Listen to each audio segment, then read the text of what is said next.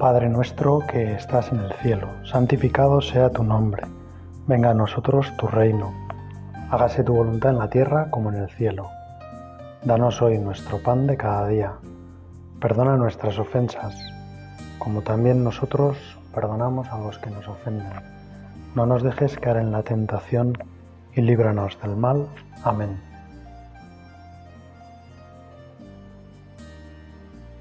Hoy, Señor, en nuestro rato de conversación contigo, de diálogo lleno de afectos, de inspiraciones, de propósitos, queremos pedirte que, que nos ayudes a colaborar contigo en la lucha contra el pecado, contra el mal que hay en el mundo y que nos ayudes a luchar como luchas tú, que nos ayudes a luchar esta batalla, esta guerra por la paz, por la libertad de las almas, por la alegría de todos tus hijos, con tus armas, con tu serenidad, con tu entrega, con tu alegría, con tu ilusión,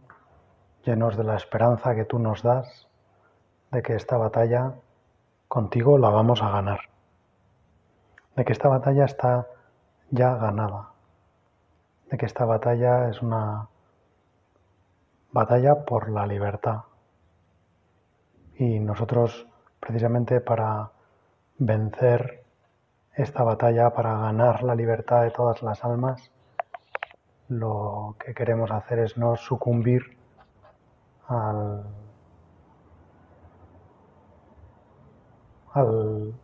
engaño más monstruoso que pueda haber, que es tratar de obligar a las personas, a nuestros amigos, a nuestra familia, nuestra, a nuestra sociedad, a hacer las cosas de una forma determinada. Por eso seguimos ese consejo tan sabio de tratar de ahogar el mal en abundancia de bien.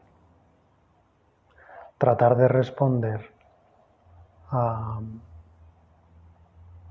el pecado del hombre, al nuestro propio, como lo hace Cristo, con la sobreabundancia de la gracia, del regalo. Y pensaba que nos puede servir para este rato oración esas palabras de San Pablo, donde abundó el pecado, sobreabundó la gracia. Porque ahí está, Señor, tu estilo, tu forma de actuar, tu sentido de la libertad. Lo que tú en el fondo entiendes por pecado, que es esclavitud, que es dolor, que es sufrimiento en nosotros. Por eso tú nos dices, ¿no? Cuando Vas camino del Calvario cargado con tu cruz, con un dolor como no puede haber otro en el mundo, no solo el físico, sino el moral, cargar con todos los dolores y con todos los pecados del mundo. Cuando te encuentras a las mujeres que lloran por ti, les dices sin ningún reparo, no lloréis por mí, llorad por vosotras y por vuestros hijos, pues si en el árbol verde hacen esto en el seco, ¿qué sucederá? Si al árbol verde le tratan así, ¿qué harán en el árbol seco? Yo, Señor, quiero pedirte que me ayudes a adoptar esta estrategia, esta estrategia bélica, esta forma de afrontar la batalla, ahogar el mal en abundancia de bien. No tratar de devolver mal por mal, no tratar de equilibrar la balanza del mal, sino desequilibrar totalmente la balanza poniendo donde correspondería una cantidad equivalente de mal, poniendo el bien. Y además, bien sobreabundante. A quien te pida, dale, y al que te pida que le acompañes una milla, vete con el dos. Y al que te pide la capa, dale todo lo que tengas. Nosotros, Señor, queremos vivir así nuestra vida. Vivir nuestra vida como la tuya, como un regalo. Por supuesto, sin ser ingenuos y sin dejar que, que el mal, ¿no? Hay que ser sagaces también y prudentes como serpientes, pero, pero a la vez, Señor, yo quiero hacer ser tan prudente como tú, que respondes al pecado del hombre con tu entrega en la cruz y adelantando tu entrega en la Eucaristía, para que se vea que nadie te quita la vida, que tú la das porque quieres, que tú vas al madero, que tú vas a la cruz libremente para responder. Esa es tu respuesta al pecado. Asumir tú la condena que nos correspondía. Esa es la forma en la que yo quiero responder al pecado. Asumir yo la culpa. Llevar yo la culpa sobre mis hombros. Una vez me contaron una, podríamos decirlo como una fábula o no sé cómo llamarlo, porque, bueno, como tratando de comparar nuestra vida con, con la labor que hace un barrendero. Alguna vez Juan Pablo II se consideró a sí mismo como un barrendero, barrendero de Dios. Y, nosotros, de algún modo, pues también podemos imitar a, a Dios, que Dios pues, va por el mundo recogiendo la basura toda la basura que nosotros generamos, a Dios le, le sirve. Dios es el gran reciclador. Él inventó el reciclaje. Él es capaz de sacar de el pecado salvación, del mal gracia, de la escasez sobreabundancia, de cinco panes y dos peces, alimento para cinco mil y sobras de doce cestos. Esa es la lógica divina. Perder la vida y ganarla. No buscar la felicidad y encontrarla. Y yo, Señor, quiero, quiero aprender esta lección tuya. Quiero vivir así. Me encantaría aprender, Señor, a responder así. Y en este ejemplo que me decían de cómo Dios era un barrendero, pues eh, me explicaban que nosotros cuando generamos basura en la vida cotidiana, pues la vamos echando en el cubo de la basura correspondiente en nuestras casas. Y cuando se va llenando esa papelera, pues de algún modo todos hemos hecho mil veces el apretar un poco la basura para que la bolsa pues rellene las holguras y se llene un poco más y así no nos toque a nosotros llevar la basura a, a su sitio. Pues bien, cuando ya llega un momento en que la basura ya está tan apretada que echar un poco más de basura no cabe, pues al final sin querer lo que solemos hacer es eh, uno puede coger la bolsa y bajarla al contenedor, pero también lo que puede hacer es buscar otras basuras en la casa o o en el caso de que esté en la calle, otros contenedores que no estén tan llenos. En cierto sentido, eso podríamos decir que son como las críticas, ¿no? Cuando la basura ya no nos cabe en nosotros, ya nos hemos eh, culpado a nosotros mismos, muchas veces hemos dicho, pues esto lo hago mal, esto, y nos pesan de algún modo nuestros pecados, tendemos a también culpar a los demás y, lo notamos, ¿no? Que cuando estamos así un poco inquietos por dentro, es mucho más fácil saltar con los demás, enfadarnos con ellos, incluso llegar a criticarles, juzgarles internamente y a veces externamente. Eso sería como reaccionar al mal, porque objetivamente muchas veces puede que se nos haga algún mal con la misma moneda, con el mal. Sin embargo, es muy diferente lo que hace Jesucristo. Jesucristo eh, reacciona ante el mal con abundancia de bien, con sobreabundancia de gracia, con el perdón, con la comprensión, con la alegría, con las nuevas oportunidades. Jesucristo es el Rey de las nuevas oportunidades, de una oportunidad más para esa persona que lo necesita, para esa persona que ha vuelto a tropezar en el mismo sitio donde siempre tropieza, pero Jesucristo, tú Jesús, nos ofreces a nosotros siempre nuevas oportunidades. Y yo, Señor, quiero aprender esta, esta forma. Quiero aprender a ser como tú, reciclador. Que en mi contenedor quepa toda la basura del mundo. Que yo me convierta en alguien que va eliminando la basura de los demás. Todos generamos mucha basura. El otro día salían las estadísticas aquí en Navarra y no sé si eran pues, alrededor de unos 3.000 y pico o 2.000 y pico envases de plástico que echamos a la basura cada año. Alrededor del 75 acertamos, del 75% acertamos dónde echarlos, pero cada navarro echa fuera del contenedor de plásticos pues, alrededor de 600, si no recuerdo mal, 618 envases de plástico. Pues todos generamos muchísima basura. Y ojalá nosotros seamos capaces de reciclar toda esa basura, me refiero a la basura interior, lógicamente, a la basura de nuestros pecados, a la basura de nuestra mediocridad, a la basura de nuestra pereza, de nuestro egoísmo. Ojalá seamos capaces de reciclar todo eso como lo hace Jesús, de tener un camión que pasa y recoge y vacía los contenedores, de manera que nunca reaccionemos con el juicio crítico.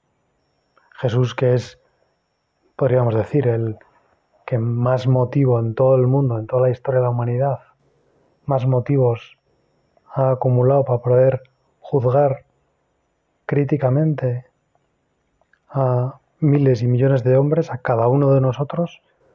Sin embargo, es precisamente Él el único que nunca nos ha juzgado críticamente.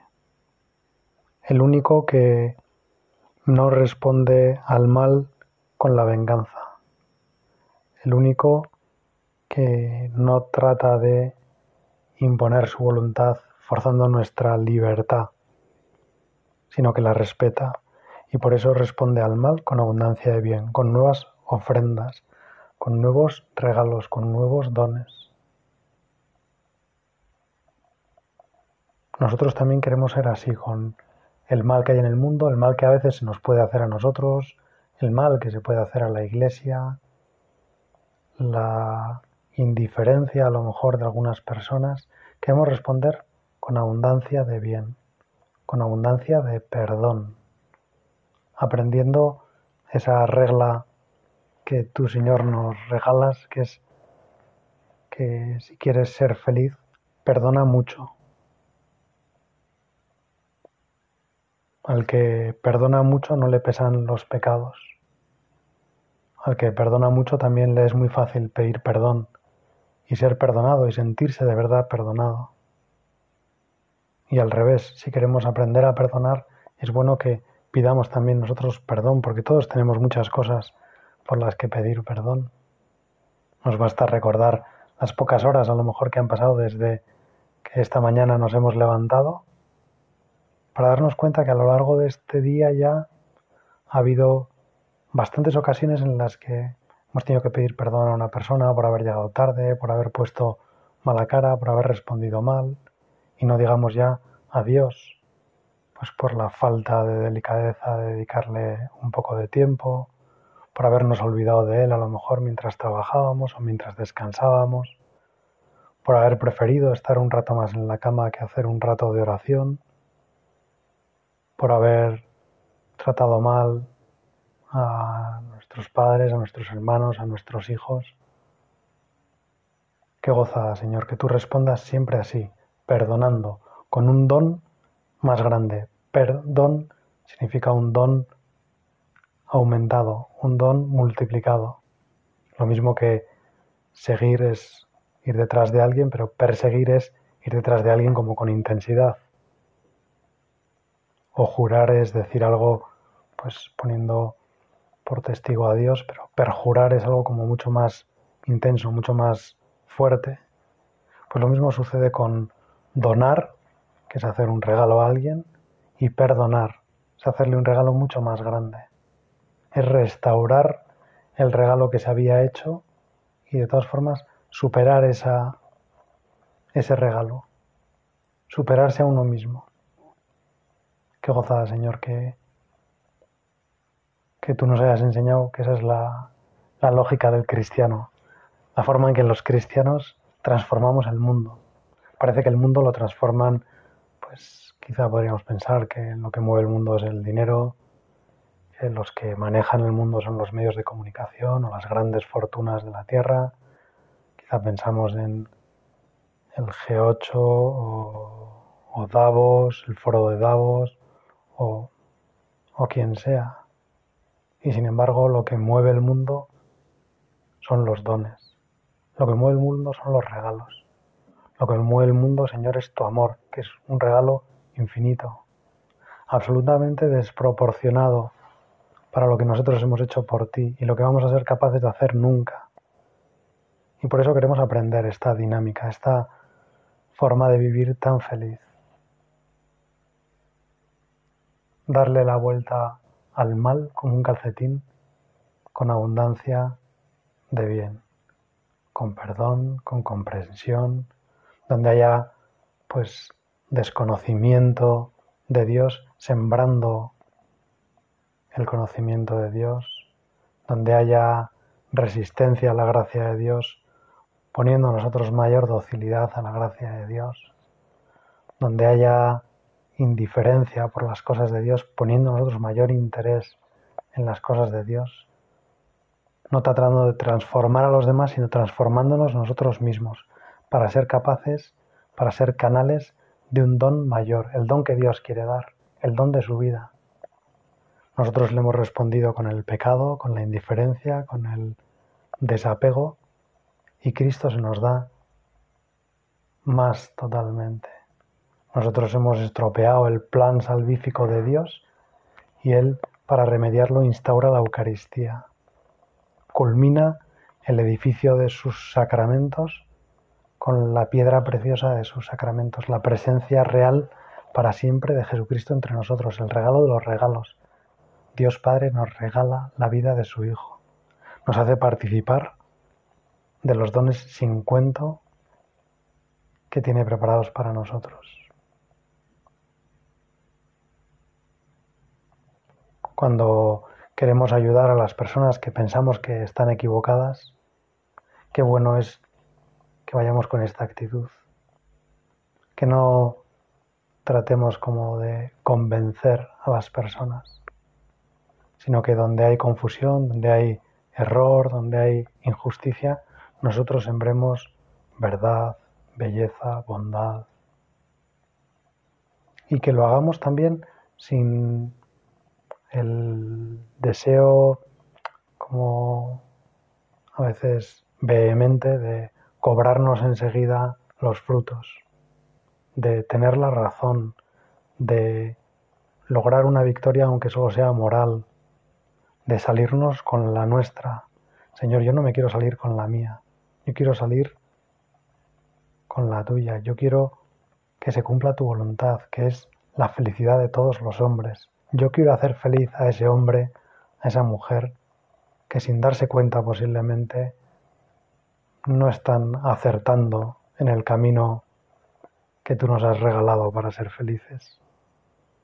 No quiero tomármelo nunca como algo personal, aunque me ataquen a mí porque de algún modo pues yo represento unas ideas o, soy para ellos como la encarnación de unas ideas de la iglesia o porque yo las propongo como, como las ideas que salvan, las ideas que en el fondo es tu palabra, Señor, tu amor eterno y misericordioso por cada uno. Pues ahora yo, Señor, te pido que hagas esta conversión en mi corazón, porque yo veo que muchas veces reacciono ante el mal con más mal, donde veo que hay eh, odio, rencor, eh, falta de diálogo, falta de escuchar realmente las posiciones de los demás, a veces reacciono con esas mismas armas. Reafirmo, reacciono enfadándome, reacciono tomándomelo como algo personal, reacciono entristeciéndome. También a veces entristeciéndome por esas personas porque me encantaría verlas felices y verlas en el error me, me da pena porque muchas veces pienso y seguro que tu Señor lo ves así y tú lo verás con mayor certeza. Muchas veces esas gentes que están equivocadas, esas gentes que no te siguen, que te rechazan, que rechazan la mediación de la iglesia para, para encontrarse contigo, muchas veces, Señor, son muy buenas. Muchas veces podríamos decir que nos dan diez mil vueltas a los que te seguimos a ti, Señor. Y eso que nosotros tenemos toda la gracia y todos los sacramentos y toda la formación y toda la ayuda que nos presta la Iglesia. Y sin embargo esas personas pues son a veces mucho más generosas, más entregadas, más cariñosas, más sinceras, más sencillas, más olvidadas de sí mismas. Yo te pido, Señor, que, que me hagas ver todas esas cosas buenas que hay en las personas que actúan mal, en las personas que se equivocan, las personas que no aciertan y que me ayudes a mí a aprender mucho de ellas. Y no solo a sembrar mucho bien en esas relaciones para que florezca el bien, sino hacerme ya recolector y recoger todo el bien, como si podríamos, se podría decir, el bien silvestre, el que ha nacido, sin que esas personas a lo mejor conozcan con profundidad la fe cristiana, sin que sean conscientes, Señor, del amor que nos tienes, y sin embargo ya han correspondido con mucho bien, con muchas cosas que son maravillosas. Otras le faltan, les faltan ciertamente, pero, pero ya han respondido. Y ahora, Señor, que con tu ayuda les vamos a poder ayudar a encontrar la luz verdadera, el camino correcto, la paz duradera y permanente y, el gozo que nos sacia, que es infinito de estar contigo, cuántas cosas buenas van a poder hacer, Señor. Por eso te doy gracias porque me hayas hecho elegido a mí como instrumento para llenar el mundo de bien, para transformar el mundo. Yo que no soy nada, Señor. Yo que cometo tantos errores, yo que me dejo llevar tantas veces por la pereza, por la comodidad, yo que a veces soy tan mediocre que me conformo con con poquitas cosas y con decirte pocas veces, Señor, todo lo que te quiero y ya me parece que te quiero mucho. Señor, haz que no me conforme, que me ilusione con darle la vuelta a este mundo como un calcetín, darle la vuelta al mal, a todo el sufrimiento, a todas las injusticias, Señor. Tantas personas que sufren por, algunas por, por cosas que suceden en la vida y que son irremediables, como son pues, la muerte de un ser querido, o las enfermedades, o los tropiezos que lleva la vida consigo, pero tantas otras, Señor, sufriendo porque nosotros les hacemos sufrir. Yo el primero, Señor. A cuánta gente a lo mejor alrededor de mí he hecho sufrir. A veces sin darme cuenta y otras no, a veces no, no queriendo darme cuenta. Dejándome llevar por mi soberbia, por mi vanidad, por mi orgullo. Ayúdame, Señor, a que con que tu gracia sea capaz de renovar los lugares donde yo he sembrado cizaña, donde yo he sembrado el mal, donde he sembrado rencor, donde he sembrado odio.